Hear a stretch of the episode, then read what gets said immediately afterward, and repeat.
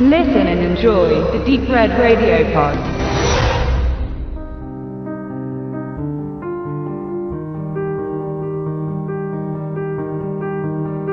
Die Lebensgeschichte von Saru Brearley wurde von den Medien als märchenhaftes Ereignis aufgenommen.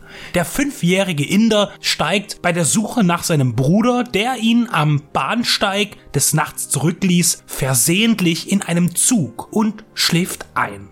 Als er aufwacht, befindet er sich bereits in voller Fahrt. Sein ihm unbekanntes Ziel ist Kalkutta, 1600 Kilometer entfernt von seinem Dorf, seiner Mutter, seinen Geschwistern. In seiner Heimat wird Hindi gesprochen, in Kalkutta aber Bengali. Der Junge kann sich nicht verständigen und landet auf der Straße. Später in einem gruseligen Kinderheim und da man seine Herkunft nicht klären kann, da er weder seinen Nachnamen noch seine Adresse nennen kann, wird Saru zur Adoption freigegeben, was seine Rettung vor einem Leben in Angst und Armut war. Ein australisches Ehepaar nimmt den kleinen Jungen zu sich. Er wächst in Tasmanien auf und reift zu einem selbstbewussten Mann heran.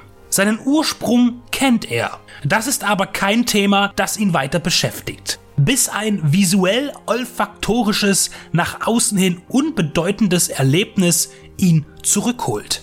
Er ist wieder fünf und allein, ohne Mutter. Er macht es sich zur Aufgabe, mit Hilfe des Internets seine Familie zu finden, die er 1986 verlor.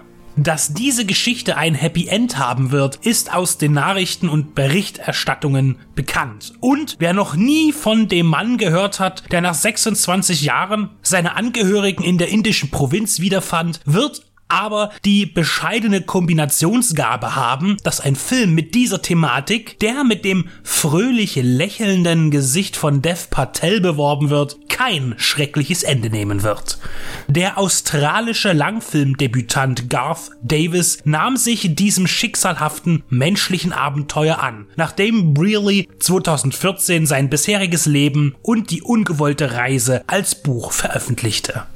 Für die Inszenierung nach dem Drehbuch von Luke Davies wählte man keine außergewöhnliche Erzählform, sondern gestaltete den filmischen Ablauf in den Konventionen eines klassischen Biopics. Die erste Hälfte lang begleitet man Saru als Kind, gespielt von Sunny Pawar, der wohl die größte Leistung von allen am Film Beteiligten abliefert und mit seiner kindlich charmanten Präsenz entwaffnend vereinnahmt.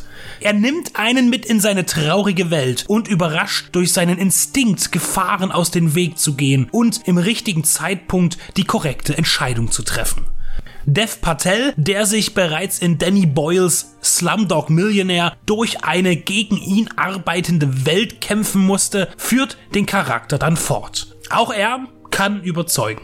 Die innere Zerrissenheit nach seinem Leben im westlichen Wohlstand und der plötzlichen Erkenntnis, dass da draußen noch jemand ist, der ihn sucht und vermisst. Eingefangen wurde die Szenerie bildlich von Greg Fraser. In letzter Zeit machte er sich als Kameramann bei Rogue One, Zero Dark Thirty oder Snow White and the Huntsman einen Namen.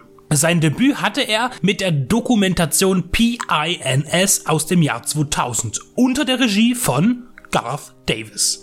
Besonders die Indienaufnahmen sind ihm außerordentlich gut gelungen. Der Australien-Part, das unbeschwertere Leben, wirkt fast trist, wohingegen der von Armut geprägte Alltag und Sarus Einsamkeit in der großen fremden Stadt mit einem lebendigeren Auge betrachtet wird. So herausragend wie die zugrunde liegende reale Geschichte ist die filmische Umsetzung dann aber leider doch nicht. Schöne Bilder und begabte Darsteller, unter anderem auch Nicole Kidman als Adoptivmutter, sind in einer Masse an biografischen Umsetzungen der letzten Zeit nicht ungewöhnlich. 127 Hours, Queen of Cutwe, Mr. Turner und ja, auch Michael Bay's Pain and Gain sind treffende Beispiele. Das Besondere bleibt hier jedoch Saru und sein Weg. Und der Film erreicht schlussendlich genau das, was man von ihm erwartet, die Tränendrüsen zu massieren. Und wem der emotionale Ausbruch dann nicht umhaut und sich von ihm nicht wenigstens eine kleine Träne erpressen lässt, der wird vermutlich spätestens bei der Erklärung des Filmtitels Lion vor dem Abspann gerührt sein.